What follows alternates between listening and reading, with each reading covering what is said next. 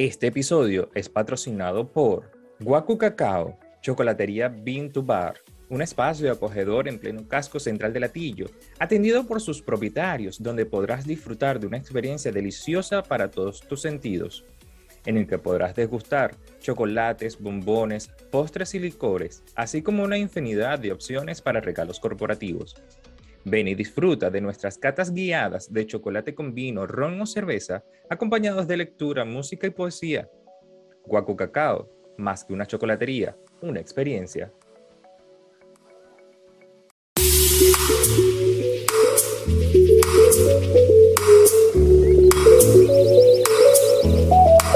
Bienvenidos a otro episodio del Club de las Ovejas Negras, esta vez con un invitado sumamente especial que más allá de ser motivador, inspirador, conferencista internacional, también es trainer motivacional, coach, constelador familiar y organizacional y además tiene la particularidad de trabajar el mindfulness. Con ustedes, Luis Guillermo Durán. ¿Cómo estás? Hola, ¿cómo estás, Asdrúbal? Gracias por la invitación, gracias por, por traerme a este espacio yo hoy me siento muy bien, me siento bien de estar aquí, de estar pues conectado con, con las personas que, nos van a ver y que nos van a escuchar y por supuesto contigo y ya preparado para, para ver qué nos quieren, ¿no? Para ver qué, qué traemos también desde este espacio de las ovejas negras. Me encanta, me encanta, me encanta escucharte con esa disposición y nuevamente te quiero agradecer porque aquí donde lo ven tuvo un día ajetreado y pudo abrir un espacio en su agenda para estar y compartir con nosotros, así que de verdad muchísimas gracias. Luis, una pregunta. ¿Tú te has considerado con todo esta, con todo tu perfil como, como profesional, te has considerado en algún momento una oveja negra? Sí, o sea, sí. De hecho, eh, no lo aceptaba como oveja negra porque, bueno, la gente y las creencias, ¿no? O sea, la creencia social y también las creencias educativas este, han visto, y las familiares también han visto que la oveja negra siempre ha sido como tildada de eh, quien lo hace mal, ¿no? Correcto. va en contra, entonces si alguien es eh, fiestero, es alegre, este, pero los demás no lo hacen, entonces es la oveja negra. Este, pero siempre se tildó del que lo hacía mal. Entonces, hasta que pude descubrir que la oveja negra es quien lo hace diferente, ¿no? Entonces, sí, me considero hoy día una oveja negra. una oveja negra que decidió romper muchos lazos, romper muchas creencias limitantes y sí, soy la oveja negra de mi casa. Qué bueno, qué bueno. Y desde, y desde, desde esa mirada, te quiero preguntar, con toda esta, desde esa concepción de la oveja negra y teniendo en cuenta que ahorita, como, te comentaba antes de, de, de grabar, esta temporada se lo estamos dedicando a los hombres y a la conciencia masculina, pero en conciencia. Ok. ¿Cuáles crees tú que pueden ser desde tu mirada como motivador, esos motivadores del cambio para que las personas que, por ejemplo, así como tú que antes no reconocían que pueden ser una oveja negra en conciencia, es decir, agentes de cambio, ¿qué factores son los que motivan al hombre a cambiar? ¿O cuáles pueden ser? ¿Cuáles pueden ser los factores eh, del hombre a cambiar? El querer ser próspero es uno de ellos. Este, eh, el hombre cambia también por vicios o sea, por soltar vicios activos, este, eh, por también cambiar una conducta cuando realmente quiere establecer una relación de pareja y no lo logra porque eh, adoptó eh, creencias, pero también adoptó actitudes de, de, la relación de sus padres. El hombre decide ser motivador también por atreverse a un cambio, por romper ese paradigma de que en el crecimiento personal las mujeres son las que más van, las que más asisten.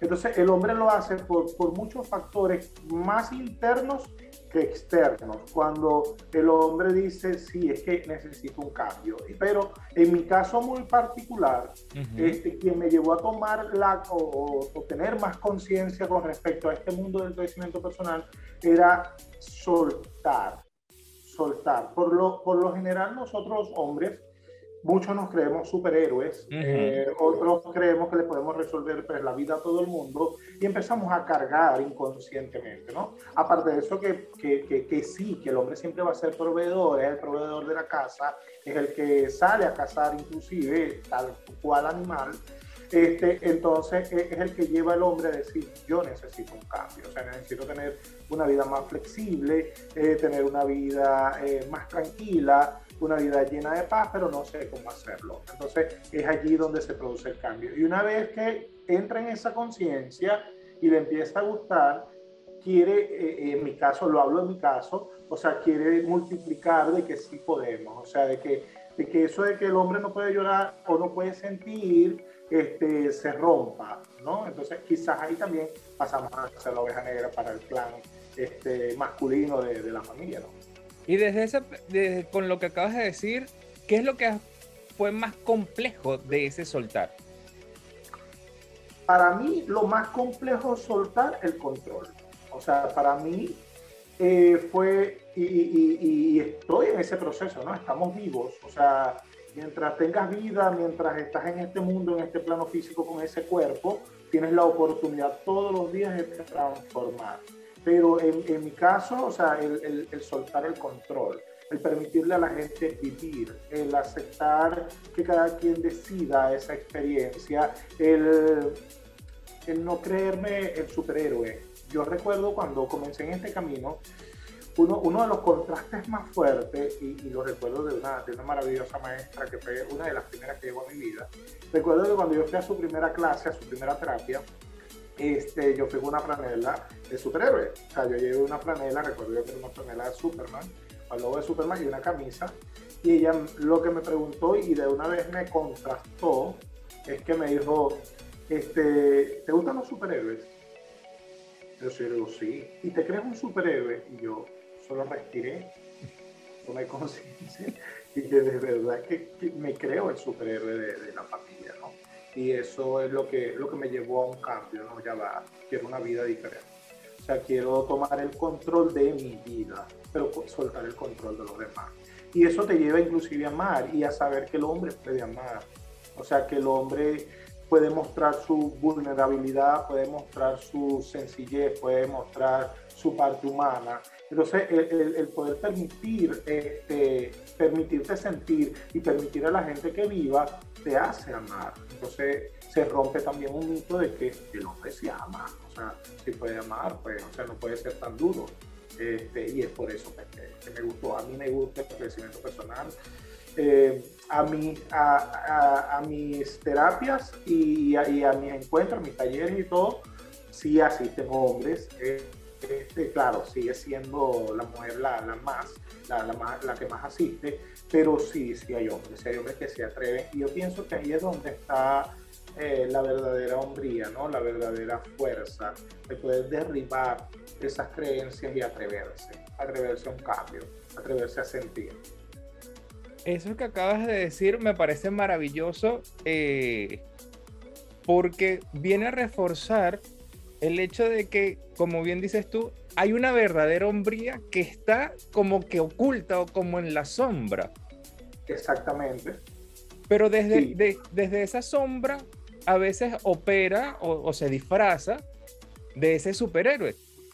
Pero te pregunto, en nuestra historia familiar, y aquí adentrándonos más en, en, un área que también tenemos común, que es las constelaciones familiares, ¿qué crees tú que nos lleva a los hombres a creernos superhéroes? Porque es verdad, muchos amigos tengo yo, e incluso también lo viví yo, que nos gusta vestirnos de superhéroes, nos gusta de pequeños que nos, nos disfrazan de superhéroes. En el trabajo, si no estamos salvándole la vida a alguien, no, pareciera que no estamos como que creando ese sentido de vida, algo que nos hace ser. Pero, ¿por qué crees tú que, que eso queda como que tan instalado en nosotros? Pero voy, eh, tenemos tres temas en uno. Voy, voy por parte, ¿no? no está mal, o sea, no está mal eh, ayudar, no está mal para que no se vaya pues, a, ir por otra vía el, tema, ¿no? O sea, no está mal ayudar, no está mal salvar, jamás, o sea, jamás. El tema es desde dónde lo estamos haciendo, ¿no? Ok. si, si, si, si te sientes bien, vas bien. O sea, si, si lo hago desde el amor y desde el amor es, estoy abierto a ayuda, pero entiendo que no puedo salvarte, entiendo que, que tu decisión, si es morir, mueres, este, eso está bien cuando yo lo acepto así y desde allí estoy respetando la ayuda y puedo ser este, quizás eso, ¿no? El quererme vestir o el gustarme vestir de superhéroe también está bien, ¿ok? Solo que es desde donde, siempre va a ser desde donde lo estás haciendo. Ahora bien, hablabas de dos puntos. Eh, ¿Por qué queda instaurado, no? Y por qué nos gusta tanto ser superhéroes. Eh, porque el niño, o sea, el niño busca siempre ese reconocimiento y el niño es el que fantasea o el que hace cosas eh, desde la imaginación y el niño es el que se convierte en el superhéroe porque el superhéroe puede volar, el superhéroe puede salvar el mundo, entonces el, niño juega con eso. El tema es cuando el adulto que no es reconocido, el adulto que, que quiere ser aceptado inclusive, este, se coloca la máscara del, del, control o del controlador, ¿no? Entonces, ese niño que busca reconocimiento porque piensa que es un superhéroe, ese adulto que no lo ha sanado, que no lo ha reconciliado y que no lo ha visto, se pone la máscara del controlador. El superhéroe es un controlador. El superhéroe adulto es el que quiere, pero eso está instaurado desde el niño. Desde el niño quizás que no tuvo un papá, este, o no se sintió, no tuvo un papá, no, todos tenemos papá. O sea, eh, sintió que ese papá eh, no lo rescató, no estaba disponible para él. Entonces el adulto no ha tomado conciencia de que ese papá a lo mejor estaba trabajando, de que ese papá era el proveedor y tenía que no estar en ese momento, o simplemente llegó para darte la vida, porque esa también es una experiencia. Entonces, cuando no se hacen estos tipos de trabajo de sanar a ese niño, de, convertirme inclusive en el papá nutridor, en el papá que, que ese niño merece, este, y abrazarlo y decir, bueno, eh, quizás nuestra experiencia nos llevó a no tener un papá presente, quizás un papá que estaba ocupado para darnos de comer, o simplemente porque la relación afectiva o amorosa de mi mamá y mi papá como relación de pareja eh, no está, no estuvo, no tenía que estar, entonces yo como adulto tomo la responsabilidad y lo abrazo, ¿no? Entonces ahí yo empiezo a dejar de fantasear con querer salvar a todo el mundo para que me reconozca para sentirme importante o valioso y pues empiezo a salvarme yo, empiezo a curarme yo. De hecho, la oveja negra se da por eso y el tema de, de, y lo vamos ahora desde lo sistémico. ¿Por qué tomamos ese, ese tema? Bueno, porque la oveja negra siempre se va a sentir excluida, porque la oveja negra lo hace diferente al clan, pero yo no lo acepto, yo no lo entiendo. O sea, yo no entiendo por qué, no sé, a mí me tocó ser motivador porque yo vine a vivir la experiencia de motivador, entonces en mi casa nadie es motivador. Entonces yo soy motivador, pero ¿será que eh, me lo saboteo? Porque entonces siento que no estoy siendo leal a un clan familiar, inclusive eso viene dado de, de la era prehistórica, cuando inclusive nuestros antepasados salían a cazar o, o, salían o, o, se mantenían en clanes. Y entonces obviamente quien lo hacía en contra del clan porque no se reía, no se reía bajo esos patrones, este, era castigado, ¿no? O sea, lo dejaban afuera, a pasar frío, inclusive semanas separados para que pasara hambre y para que sintiera la muerte. Entonces, biológicamente, esa información la tenemos. Por eso que siempre sentimos que si vamos en contra de algo, o sea, si yo tomo mis decisiones y esas decisiones van en contra de algo o del clan, entonces yo siento la muerte de cerca. O sea, siento esa sensación de me puedo morir o me van a, excluir. Entonces, por eso, pero eso pasa en el hombre que se cree superhéroe que, o que toma la actitud, es muy, muchas veces por tener un papá ausente. Entonces, ese, ese hombre que tiene o que siente que tiene un papá ausente porque el papá simplemente se tuvo que ir de este mundo físico, o sea, se murió físicamente, eh, porque se separó de la mamá y quedó solo, entonces eh, ese hombre se tuvo que hacer cargo de sus hermanos porque la mamá tuvo que ir a trabajar, entonces era el hermano que, que es el hermano que cuida a, los, hijos, pero en ese no poner eh, límites, o sea, en ese de que la mamá se va, y yo me quedo a cargo de mis hermanos, pero mi mamá no me dice nunca, mira, te haces cargo de tus hermanos mientras yo no esté. pero quien reprende o, o, quien castiga o quien llama la atención de, de tus hermanos soy yo. Tú me dices todo lo que hicieron, sino que la mamá, eh, por el contrario, alimenta eso y dice cualquier cosa, lo castigas o los, eh, le llama la atención o porque tú eres el mayor. Exacto. Entonces, en ese, en ese, en ese, no poner límites claros, este, ese hombre o ese hermano mayor se va perdiendo, ¿no? Entonces empieza a tomar un puesto, un rol que no le corresponde y vive así, inclusive en el adulto vive así, empieza a tener entonces una relación de pareja donde hasta se convierte en el papá de la pareja, ¿no? Y es totalmente, sumamente nocivo caer en, en, en ese rol, pero se ve muchísimo en, en, el, en, el, área cuando uno atiende a clientes que eso pasa. Sí. Pero acabas de sumar una palabra que me gustaría detenernos un momento allí, porque justo acabo de terminar de hacer un post sobre los límites y acabas de mencionar esa, esa palabra y me llama la atención porque casi siempre se habla de que la mujer es la que no suele colocar los límites. Pero aquí, y aquí para, para hacer una reflexión en conjunto, ¿cuáles crees tú que pudiese ser los límites que el hombre de hoy todavía no ha sabido colocar? Los, eh, los límites que el hombre de hoy no ha sabido colocar es a sí mismo.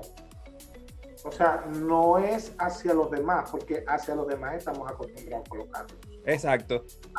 El hombre, eh, eh, y de hecho, por esa misma fuerza, por esa misma creencia, por esa misma conducta, el hombre siempre pone límites. El tema es comenzar a poner límites hacia adentro. ¿Ok? O sea, hacia, hacia mí mismo es poderme decir a mí como, como hombre, decirme, Luis, entiende que no puedes más de ahí. ¿Eh? Entiende que sí quizás puedes con todo, pero no con todo a la vez. O sea, paso a paso. ¿Ok? Es el límite de que yo puedo decir, entiende que nadie te pertenece porque el tema es que si yo sigo poniendo límites hacia afuera, seguiré viviendo. Entonces el reto del hombre es comenzar a ponerse límites internamente. ¿okay? Internamente. Eso es lo que yo puedo aportarte y puedo ver. O sea, saber liberar esa carga que me lleva a la creencia, a decir, el hombre no llora, el hombre no se puede mostrar débil, lo que yo decía anteriormente. Entonces, como comenzar a poner los límites internos. O sea, eh, pienso que esos son los límites que el hombre todavía no ha aprendido a ponerse. Y me hace sentido.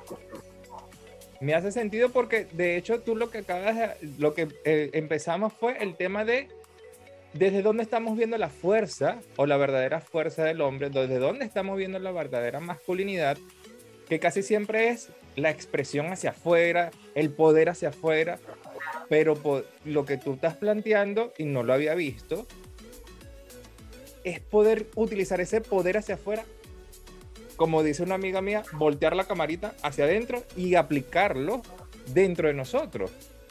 Y es verdaderamente poderoso. Y, con eso te quiero sumar para continuar con la parte sistémica, porque también tiene que ver con los límites y un marcaje de límites también interior ¿cuáles serían las trampas familiares? Porque hay, un término que en constelaciones se le llaman las trampas familiares o las trampas del árbol. ¿Cuáles pudiesen ser hoy en día esas trampas que pudiese estar cayendo el hombre? Más, más allá de decir, bueno, está cayendo en la trampa de, repetir un patrón eh, de machismo en la familia.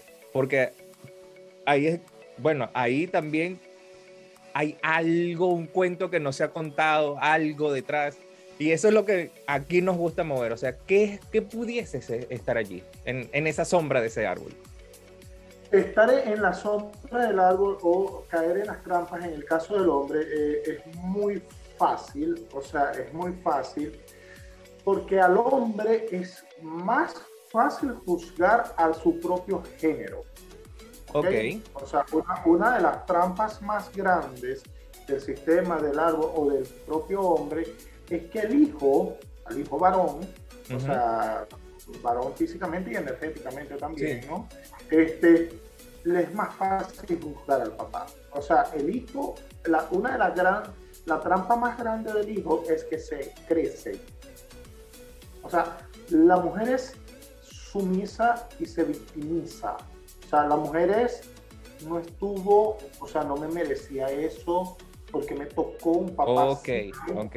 Porque me tocó un papá así. Pero en el caso del hombre es que se agranda. O sea, el hombre señala. O sea, tú no estuviste.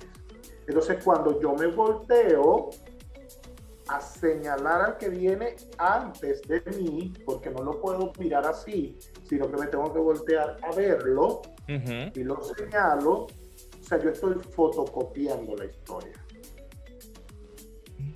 Interesante. o sea, es, es algo así, puedo usar una metáfora, eh, un supermercado. Pues. O sea, si, si, si yo voy a un supermercado, me doy la oportunidad de que hay muchos anaqueles donde yo puedo tomar un producto de este producto y hacer una combinación. Porque me estoy dando la oportunidad y así es la vida. O sea, yo puedo tener unos padres, pero yo puedo tomar de la vida, ¿no? Tomar de todo, inclusive de su propia historia. Pero cuando yo me niego la oportunidad de aceptar, y aceptar no es más que reconocer, aceptar, aceptar no es más que dejar de juzgar una historia pasada para construir la mía. Entonces cuando yo me niego eso y me volteo para seguir viendo la historia pasada y juzgarla, que es lo que hace el hombre cuando se agranda ante su padre, o sea, es, lo señalo, entonces yo lo estoy fotocopiando porque es la única imagen que estoy viendo. O sea, es la única imagen que yo me estoy permitiendo. Ahora, cuando yo acepto y digo, bueno, esa es la historia, eh, de allí vengo, o sea, y es el papá que me tocó, es el papá que elegí, es el papá que me correspondía, X, lo que sea. O sea, pero es mi papá. O sea, haga lo que yo haga en este presente, yo no puedo cambiarlo, porque es mi papá. Y la mitad de mí viene de allí. Entonces ahí yo puedo bajar el nivel a ser el hijo. Guañar con esa fuerza y esa fuerza me empuja a la vida, me empuja a que tome. Entonces la gran trampa es agrandarse, porque cuando te agrandas minimizas a ese ser que te dio esa fuerza y que por eso biológicamente representa el espermatozoide, porque fuerza es lo que necesitó el, el, óvulo que representa a tu madre, pues se, se, se abriera y se entregara en amor. Entonces, la, la, la, la, trampa más grande es crecerte por encima de tu padre, aun cuando eres hombre igual. Entonces siempre tengo que mantener que ante mi padre yo soy un niño, ante mi padre yo soy el pequeño, ante mi padre o sea, yo me baño, yo me dejo invadir, haya estado o no haya estado. O sea, vivir la realidad. Y la realidad es que haya estado o no haya estado, es mi papá. Es mi papá. Y eso es lo que yo tengo. Entonces, eso yo pienso que es una de las cosas que más tiene que trabajar el hombre como tal, el hombre.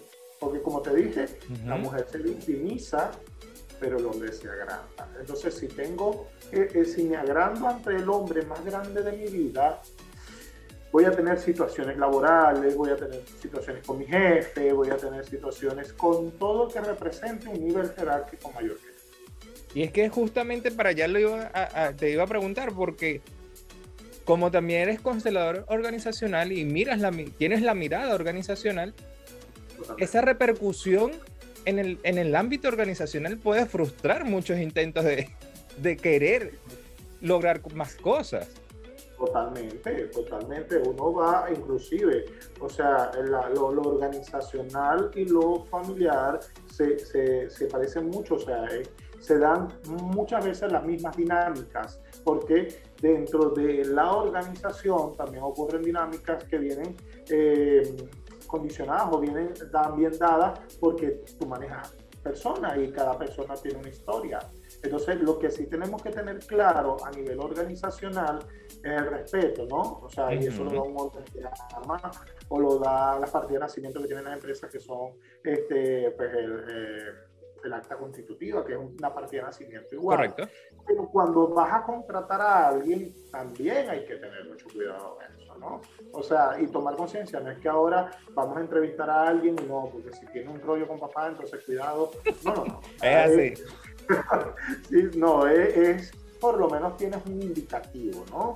De que esa persona quizás en algún momento, cuando tú le dirijas o le llames la atención, pues puede florecer en él o, o, sacar de él esa dinámica, pero que ya tú la puedas manejar. Este, por eso es importante que las empresas tengan también un tema sistémico, ¿ok? Este, pero sí, el hombre lo empieza o pone obstáculos en su prosperidad por la relación con papá. Entonces es el respeto de los géneros, que se da distinto. O sea, se da distinta la dinámica cuando la mujer tiene que respetar al hombre, pero se da distinta también la dinámica cuando el hombre tiene que respetar al otro hombre. son dos dinámicas totalmente distintas, pero que sí tienen su repercusión. Y eso exime o, o hacer ese proceso o entrar en ese proceso con conciencia exime el dolor? No. No. No, no, no, no, O sea, si hay dolor, hay una herida. ¿Ok? O sea, el tema es que cuando lo trabajas, y es lo que a veces la gente hace que se devuelva de una terapia, O sea, la gente piensa que va a ir a una terapia, que va a ir a una consulta, y bueno, tú lo sabes que yo también este, la gente piensa que no, este, no me gustó porque yo sigo sintiéndome mal, o sea, o sigo sufriendo, pero es que estás en un proceso, o estás en un proceso y que lo que nos hace devolvernos y quedarme en ese estado de confort o de esa tranquilidad que yo sabía que me dolía y yo hacía algo para que no me doliera más y ya pasaba y, y al rato me volvía a doler, pero ya yo sabía manejar esa situación, ¿no? O sea, me está doliendo, bueno, porque está sanando. Y, eso, eh, por, te hago esa pregunta porque precisamente una de las cosas que también me motivó a, a crear todo este espacio es que ahorita la onda del bienestar he visto mucho el tema como muy el tema muy rosa y resulta que para uno poder, poder estar en bienestar uno tiene que ver la vida como a veces yo yo yo lo digo o sea con el arco iris completo hay momentos en que, sí, la vida puede ser rosa, pero hay momentos, como bien dices tú, de que para poder trabajar la herida, tienes que jorungar la herida, tienes que trascender la herida. Y entonces existen personas como tú que precisamente acompañan a esas personas a que trascienden la herida, pero solamente si ellos quieren, porque ese está el otro tema, que esa también es una decisión personal. Exactamente. Y tú estás allí para eso, o sea, eh, es una de las grandes preguntas que, que, pues, en mi caso yo las hago, ¿no? ¿Realmente quieres sanar la herida? ¿Realmente quieres ser feliz? O sea, yo antes de comenzar eh, una sesión de, de, coaching siempre le pregunto, o sea, ¿tú tienes claro lo que deseas? ¿Ok? O sea, de verdad, porque si yo no tengo claro lo que deseo, pues no puedo hacer. Y, y desde ese hacer y de no tener claro lo que deseo, no puedo ser. O sea, yo, puedo, yo tengo que primero tener claro lo que yo deseo en la vida para empezar a hacer algo, pero hacer algo para transformar al ser que me va a llevar a tener el resultado. O sea, yo para tener tengo que ser y atravesar ese tránsito, ese puente del hacer. Este, tú lo decías ahorita. El tema de, mm, ¿me va a dejar de doler? Quizás sí, quizás no, como, como dice la canción lo que es que entre más te entregues a trabajarlo, entre más lo afrontes y lo veas a la cara y lo abraces, te va a doler menos. Y va a llegar un momento en que se convertirá en una cicatriz. Y cuando sé que es una cicatriz, cuando puedo mirarlo y contarlo de una manera distinta. Pero ¿qué pasa cuando yo no puedo contar eso? No, no ha hecho cicatriz. Sigue siendo una herida. Entonces, la gente a veces se devuelve, o sea, yo prefiero estar aquí, este, y eso, y tú lo decías ahorita, porque es que veo que las cosas la han tomado como color rosa, este, sí, yo también a veces digo eso, aun cuando yo soy trainer motivacional, soy coach motivacional, soy motivador, Pero le digo a la gente, no te niegues a vivir una emoción. O sea, no te niegues. O sea, si hoy estoy triste y decidí atravesar la tristeza, vívela. O sea, vívela. Porque estás en este mundo, tienes un cuerpo físico y la emoción está. Es parte del proceso. Ahora, el tiempo que estás allí, el tiempo que decides estar allí, es lo que puede causarte el daño o puede atraer, si lo hablamos desde otro enfoque, atraer otras situaciones para que sigas estando triste. ¿Ok? Pero, o sea, a mí la gente me pregunta, Luis, ¿tú te pones triste? Sí. ¿Luis Durán llora? Sí. ¿Luis Durán se molesta? O sea, lo que es que hago técnicas o prácticas para volver volver al bienestar, no para salir del malestar. Porque cuando, y, es el mismo ejemplo que... Eso está interesante. Esa frase está interesante. no salir del malestar, sino volver al bienestar. Eso está sumamente interesante. O sea, es, es lo que te decía ahorita, es tener claro lo que deseas. Porque cuando una persona me dice a mí, es que yo no quiero sufrir, no tienes claro lo que deseas. O sea, porque lo que yo deseo es estar tranquilo, o estar en bienestar, o estar en amor, o qué sé yo. O sea, ¿sí? Pero ese ejemplo que te di ahorita con respecto al salir y al, y, al volver, es el mismo ejemplo que te colocaba con el papá. O sea, es lo mismo. O sea, si yo digo es que yo quiero, ya, yo no quiero sentir esto y yo quiero salir del malestar, ¿qué estoy viendo? El malestar. O sea, yo tengo que buscar la mirada hacia donde yo deseo ir hacia donde yo deseo volver. De hecho, hay una gaita, este, bueno, como todo maracucho, pues hay una, hay una gaita este, que dice volver a casa y se llama volver a casa. Y a mí me gusta mucho porque me hace esa metáfora, o sea, me da luz a esa metáfora de eh, eh, el tema no es salir, el tema es que vuelvas a tu casa y donde yo me siento bien es en mi casa. ¿Y cuál es mi casa? Esto, mi corazón, mi alma, mi vida, todo lo que me llena de luz, esa es mi casa, ¿no?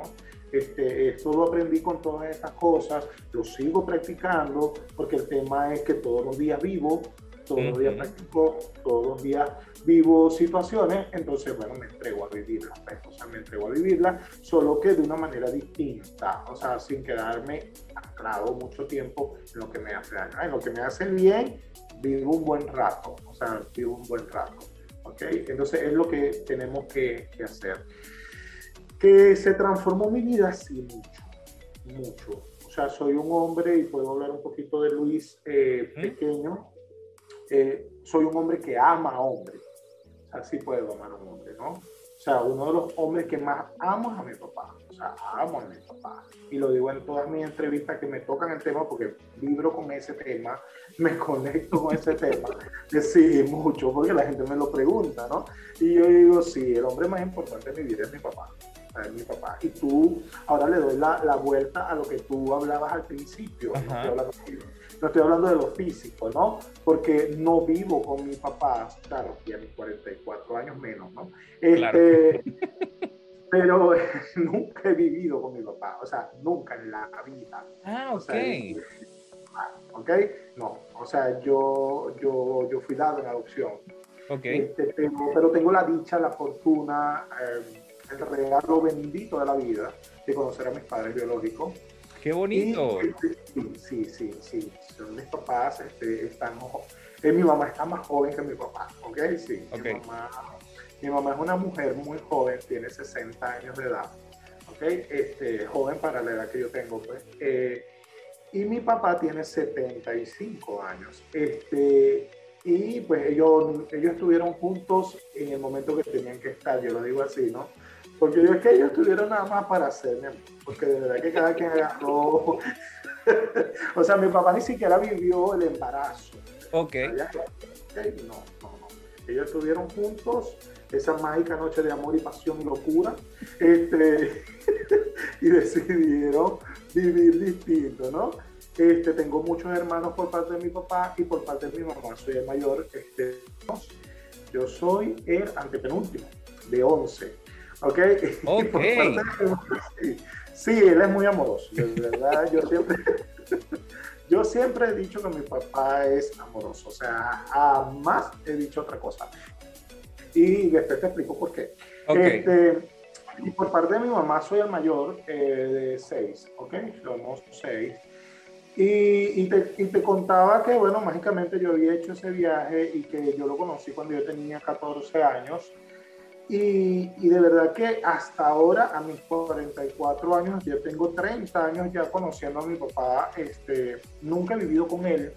Y ahí va al otro tema, ¿no? O sea, económicamente yo no he recibido nunca nada de mi papá, este, materialmente hablando tampoco, pero he recibido una fuerza, he recibido un cambio, he recibido una transformación que mi vida cambió desde que acepté, conocí y acepté a mi papá. O sea, cuando renuncié a esa historia trágica que, que te cuentan, a esa historia trágica de que, bueno, no llevas el apellido porque, bueno, no estuvo. O sea, cuando renuncié a escuchar eso y me entregué a eso, yo quiero conocer a mi papá, quiero ir, quiero ver, quiero respirar y respirar a mi papá. Entonces, pues ahí la, la, la, mi historia, mi fuerza, mis resultados cambiaron. Y te decía que, que, mi papá es muy amoroso porque yo digo, mi papá siempre fue taxista, ¿no? Este, Ahorita pues está ya no lo es. Entonces, nosotros somos 11 hermanos de 4 o 5 mujeres distintas.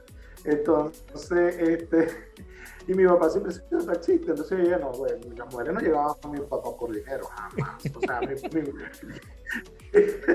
mi, papá era amoroso, o sea, amoroso porque esa mujer se. O sea, todavía mi mamá, a sus 60 años, que ahorita tengo muy buenas relaciones con ella, conversamos mucho, tenemos esa confianza de yo poder ahora, desde el respeto, preguntarle muchas cosas que siempre quise saber. Entonces ella todavía me dice, es que tu papá era hermoso. Y yo digo, era no, es, es. O sea, es, habla presente, mi papá todavía es. Entonces, eh, sí, y, y, mi mamá igual. O sea, mi mamá tuve la fortuna de, de siempre conocerla. O sea, siempre me mostraron que era mi mamá, nunca me lo negaron y eso, eso me ha hecho crecer. Claro, ojo, y ahí es donde voy como, como el hombre o como, como esa parte, ¿no? Este, y lo decía ahorita, eh, sí, amo mucho a mi papá, o sea, es una, es una conexión muy, muy, muy grande. O sea, me siento, me siento bien.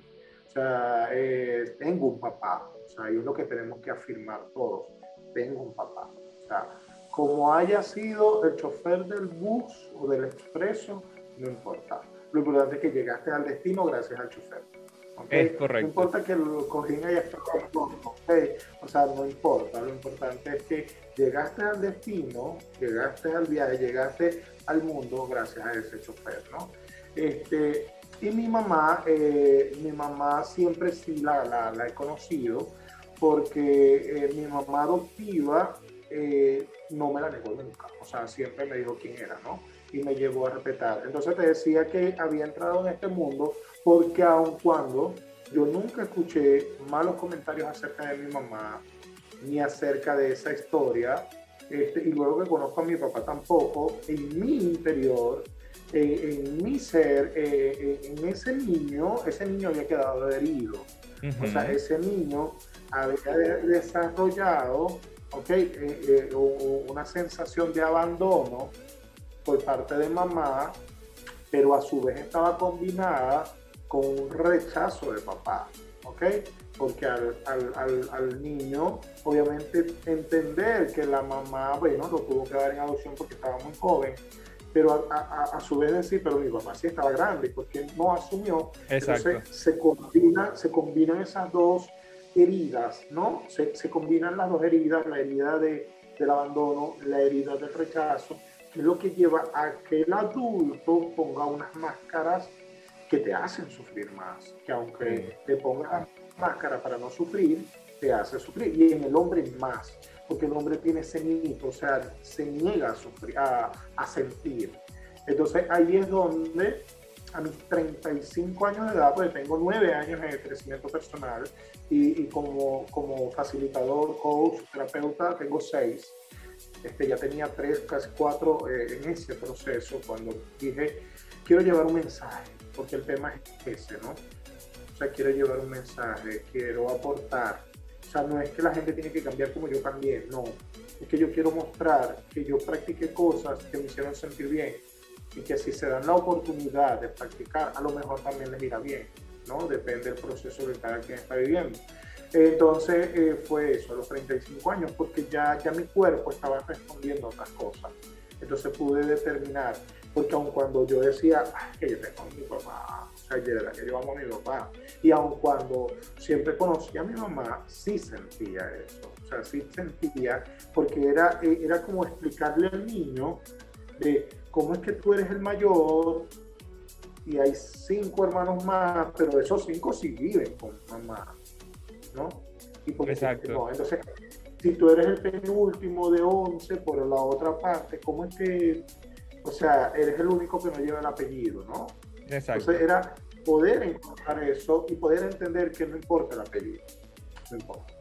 O sea, no importa lo físico, lo que importa es lo que sientes, lo que importa es lo que reconcilias, lo que importa es lo que unes, lo que importa es que trabajes el no sentirte separado, que trabajes cada día por unirte más a una historia, por unirte más a esa familia, por sentirte que perteneces.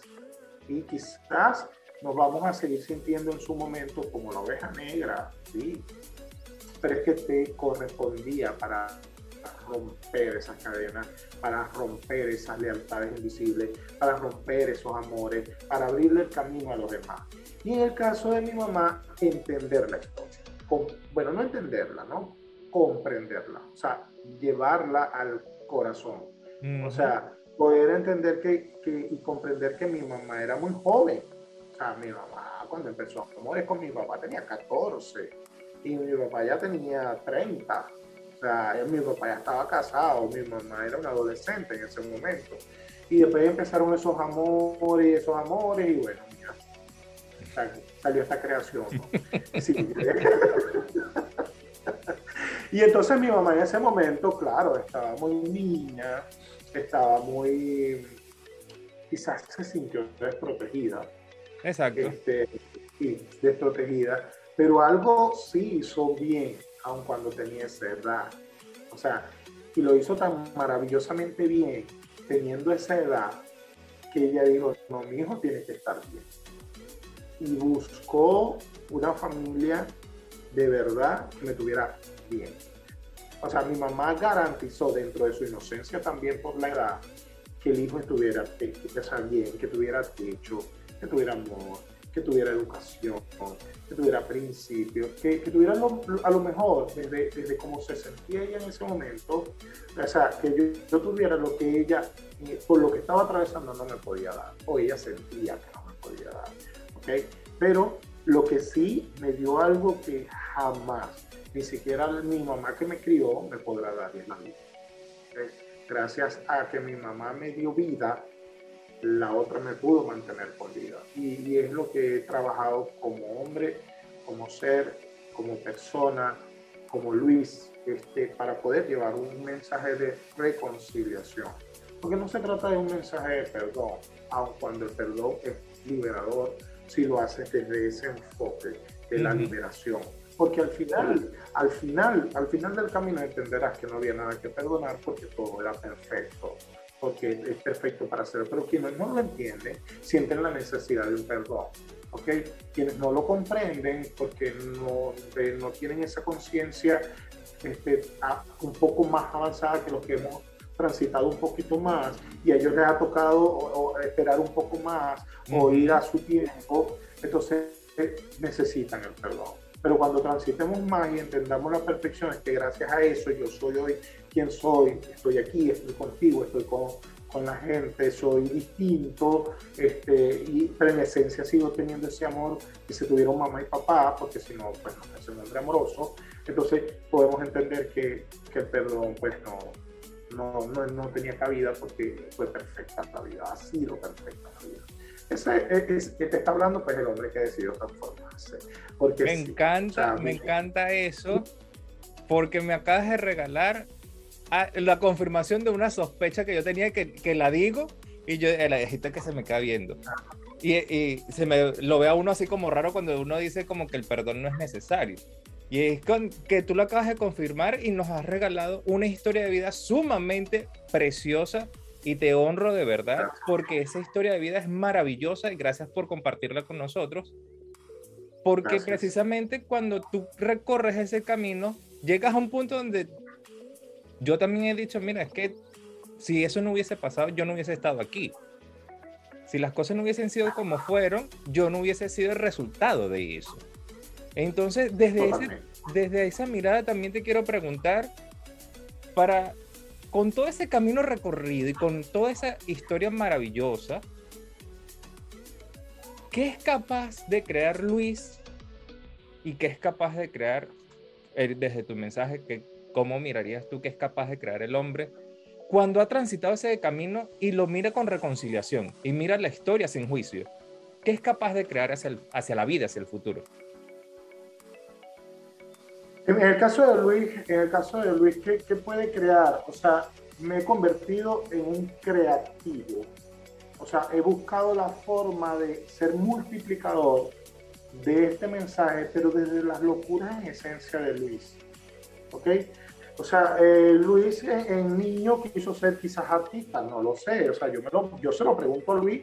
O sea, ese Luis pequeño, y sí, es que me gustaba bailar me gustaba cantar, o sea, sí, sí lo hacía. En los actos escolares yo estaba ahí. Entonces, sí, sí, desde pequeño me gustaba el show, pero no hice nada de show. Ahora, ¿qué puedo crear desde este recorrido? O sea, poderme reinventar, pero llevar un mensaje no que sea como trillado, ese tema de que ya, todo, y tú lo decías ahorita con el tema rosa, ¿no? Sino hacer monólogos que los hago, o sea, hacer monólogos que te lleven a reírte un rato, pero que te lleves el mensaje de la reflexión. O sea, ese es lo que es capaz ahorita de hacer Luis con todo este camino recorrido. O sea, puedo soltar al profesional y puedo tomar al apasionado. O sea, eh, hay tres cosas que componen a Luis, ¿no? Y eso es lo que soy capaz de hacer después de este camino recorrido. O sea, puedo ser contigo y he, y he sido los tres contigo aquí y con todos, ¿no? O sea, he sido, eh, he sido esos tres. O sea, eh, lo pudiéramos decir desde una triada, ¿no? Como el Espíritu Santo, lo pasado, presente, futuro, este, no sé, ¿ok? Con todo lo que nos funcione de como cuerpo, alma y mente. Em, he sido, o sea, he, querido ser eh, del niño del artista, pero del adulto he creado esas cosas, ¿no? ahora soy capaz de poder decidir hoy ser Luis sin máscara. O cuando la gente me pregunta, Luis, esta cosa, y yo digo, sí, sin pena. Que uno reconocerse la, pena, la vergüenza. Entonces puedo o sea, puedo responder cualquier pregunta sin temor a sentirme señalado o a sentirme que me pueden excluir por la respuesta que puedo dar. Ese puedo hacer Luis. ¿Qué más puede hacer Luis ahora desde el profesional? con todo este recorrido. Estaba hablando ahorita del personal. ¿Qué puedo hacer desde el profesional? O sea, puedo delimitar y ahorita puedo con más conciencia no crear vínculos. O sea, no tengo que ser ni el papá de, de, de mis compañeros de trabajo, ni el hermano del otro, sino poder con facilidad, o sea, decir lo que me gusta, lo que no me gusta y no tener que estar cuidando y estar creando vínculos, porque nosotros cuando nos sentimos excluidos, este, queremos siempre queremos crear vínculos. O sea, eh, él, es mi amigo, no, él no es mi amigo, él es como mi hermano. O sea, estoy creando un vínculo, que me hace falta. ¿sí? Eh, ella es mi suegra, pero eh, yo la quiero como mi mamá. O sea, no, ya la es tu suegra. O sea, es tener los vínculos o los roles bien claros. Eso lo puede hacer Luis ahorita desde eh, este, esta trayectoria. Y apasionado porque es que me entregué a hacer lo que me gusta. O sea, yo trabajo profesionalmente hablando, pero siento que la terapia, el coaching, los monólogos, los talleres es mi pasión. Es algo que, que, que, no sé, o sea, lo siento, lo vivo, eh, es mi alimento, es una cosa que, que, es lo que, lo que a Luis lo hace como que acostarse en la noche y antes de, dormir decir, wow, o sea, lo disfruté. Entonces, puedo tener, puedo integrar a, un solo Luis que está quizás dividido, vamos a decirlo así, pues para que lo puedan entender, este, aunque nunca estamos divididos, pero eh, puedo, puedo hablar de los tres Luis. por ejemplo, contigo, yo hablé ahorita de los tres Luis, pero contigo está más ahorita el apasionado, o sea, porque me gusta hablar, porque me gusta llevar un mensaje, porque, lo voy a decir, pero bueno, este, me gusta entregarme, pues, o sea, la gente dice, en serio, yo sí me entrego, a todo lo que hago me entrego, y es lo que quizás he, he podido romper. O sea, yo vengo también criado de una cultura de que tienes que ser hombre, mosca aquí, sí. mosca allá, ¿sí? Como, como nos crían a, a, a todos, ¿no? Este, por, por momento. Entonces ahorita no, ahorita soy libre, pues, ahorita soy yo como quiero ser. Eso es lo que te puedo decir que puede hacer este, Luis. Y que puede ser eh, un hombre eh, que no es Luis, eh, ser más flexible. Ser más flexible. O sea, yo invito a todos los hombres a ser más flexible consigo mismo, de verdad, consigo. O sea, puedes entregarte al amor y eso no te debilita, eso no te hace menos. Puedes entregarte al amor. Inclusive puedes entregarte al desamor y vivir tu, tu guayabo, tu despecho, como lo decimos nosotros. O sea, eso también es válido. O sea, eso también es válido. O sea, menos resistencia, más flexibilidad. Qué bonito. Muchísimas gracias. Y antes de pasar, antes de finalizar, mejor dicho, vamos a pasar al pequeño juego de esta, de esta ronda y vamos a ver qué nos regala de este episodio, porque esta es la rueda o la ruleta de la vida. Y me he dado cuenta y ya me han dicho que esta ruleta, que es, es un archivo, pareciera que nos espía en las conversaciones y saca preguntas relevantes de las conversaciones en cada episodio. Vamos a sacar tres tiros, tres, tres giros y Okay. La idea es responder la pregunta que sale en la tarjeta roja en función a cualquiera de estos, de estos sectores de la vida. Vamos a ver qué nos regala, porque ya tú nos has regalado en este episodio muchísima calidad, muchísimo material para reflexionar y para mirarnos como hombres, llegar a esa reflexión que tú lo dijiste ahorita en pocas palabras, simplemente soy quien quiero ser soy libre. Ya con eso, ya ganamos la gran mayoría muchísimo en nuestra vida. Ajá, primera pregunta. En el ámbito de la familia, fíjate, te lo estoy diciendo, el archivo a veces nos analiza. Nombra tres acciones que te han llevado a sentirte en paz con tu familia. Agradecimiento. Esa es una de las acciones principales que me ha llevado a sentirme este, en paz con mi familia, agradecimiento. La segunda, reconocimiento. O sea, siempre he reconocido mi origen, este, valoro mi origen, me siento orgulloso de mi origen. Y la tercera, respeto. O sea, he aprendido a aceptarlos tal y como son. Qué bonito. Eh, y es maravilloso porque con todo eso, como bien decías tú, con esa analogía del, del supermercado, te permite mantenerte mirando al frente y no volteado, viendo una realidad única que no te permite avanzar. Me gusta, me gusta. Agradecer, reconocer y respetar. Me gusta. En el dinero, ¿qué es lo que más agradeces? En el dinero, ¿qué es lo que más agradezco? Eh, la forma como llega la forma como se va, pero también la manera como regresa a mí. Porque he aprendido a establecer una relación amorosa con el dinero. Cuando llega, agradezco que ya está. Y cuando se va, lo despido con amor para que como cualquier visitante me quiera volver a visitar. Es, es bonito mirarlo así. Es bonito. Y es raro escuchar que alguien lo mire así es raro escuchar, porque es como mirar a una energía más corpórea, a un visitante. Totalmente. Y lo voy a explicar rápido si me lo permites. Sí, sí, sí, adelante. es como que Drubal va a visitar a Luis, ¿ok? Y es lo que pasó hoy, o sea, eh, hoy cuando íbamos a visitarnos de una manera virtual, o sea, prepararnos, ¿no? Y tú tuviste toda la paciencia para esperarme. ¿Ok? Eh, desde, desde, tu amor, desde quizás tu, tu, gratitud también, tuviste toda la paciencia para esperarme. Pero y cuando yo entré este, y empezamos esta conexión, tú este, me trataste muy bien, ¿ya? Y inclusive nombraste que tuve algunos eh, inconvenientes para llegar, este, pero que llegué y que lo importante era que había llegado y que te sentías bien y has hecho todo para pasarla bien en esta conversación. Quiere decir que cuando Andrúbal me vuelva a contactar, yo me entregaré otra vez, porque me sentí muy bien.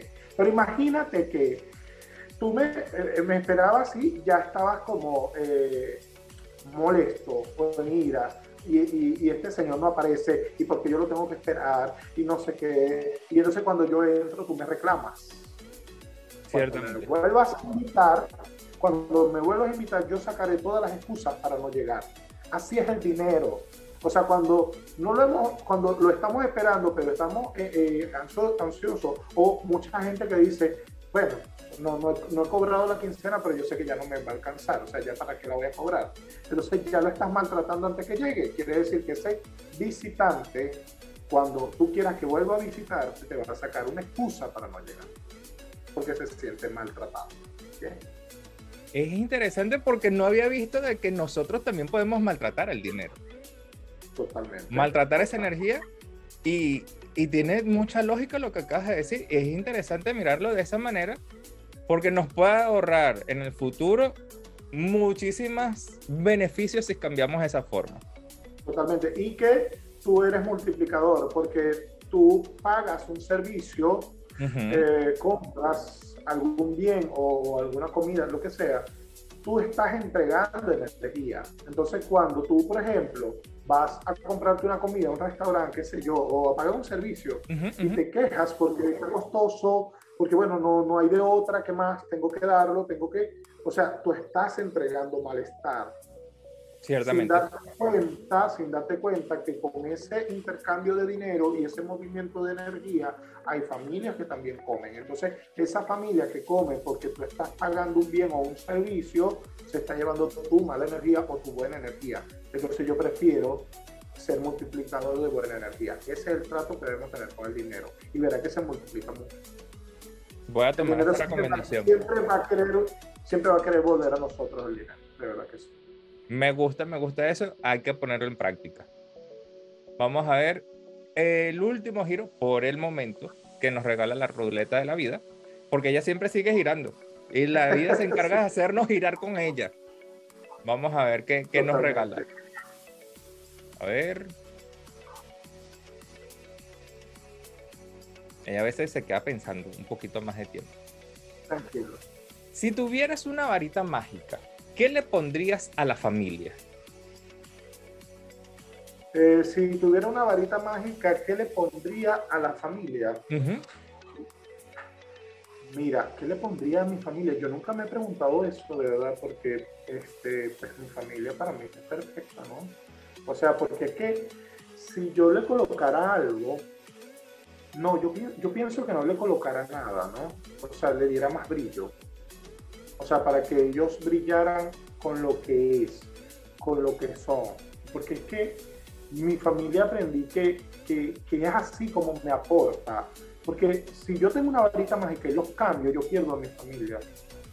Entonces yo, con, yo aprovecharía de verdad ese poder que me darían con una varita mágica y yo lo que le pondría sería, no sé, brillo, eh, los puliría más para que estuvieran siempre bonitos como a mí me gusta, este, como los miro, pero no le agregaría nada, o sea, ni le quitaría, porque si le quito, pierdo a mi familia, y si le agrego, entonces estaría trabajando desde mi arrogancia, porque ellos tienen lo que yo necesito, o sea, yo evoluciono y aprendo por todos los detalles que ellos tienen, entonces yo no se los quitaría.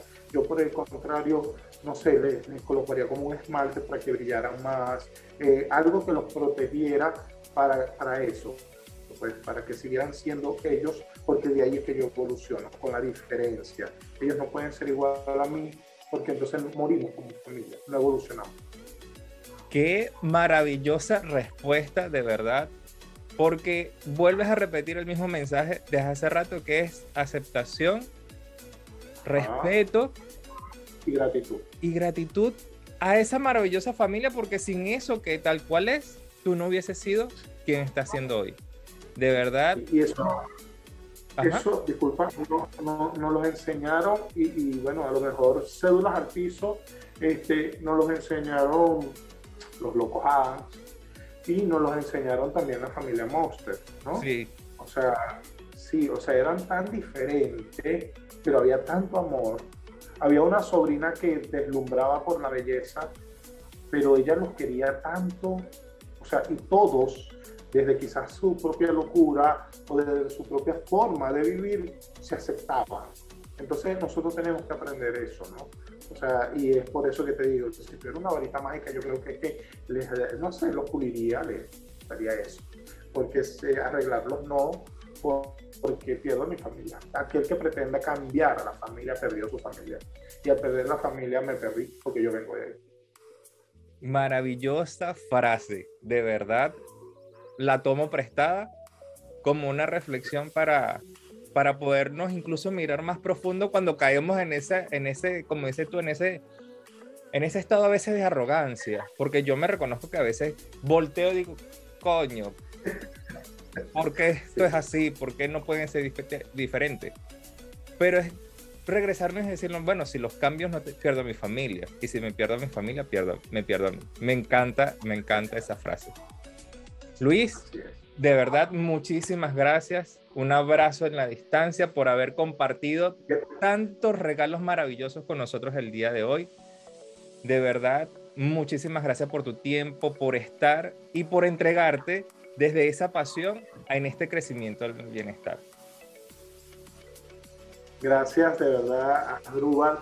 Me has hecho sentir en confianza, me has hecho sentir muy respetado me ha hecho sentir conectado, o sea, todo lo que dije, todo lo que pudimos conversar es por esa frescura que tienes, esa alma noble que tienes, ese, ese amor que transmites y eso me permitió fluir en esta conversación como se dio. O sea, se dio porque estabas abierto, porque estabas conectado y porque entonces me hiciste a mí sentirme tan bien y tan en familia que, lo, que lo lograste, lo logramos y me siento honrado por eso. De verdad que gracias a ti también por estar allí y por ahora formar parte de mi historia, porque pues no podré contar este de un 17 de septiembre del 2021 sin que cuente que, estuve aquí contigo.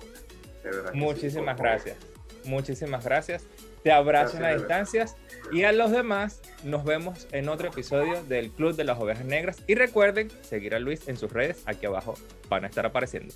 Un abrazo y recuerden que mientras sale el arco iris, hay que aprender a danzar con la tormenta.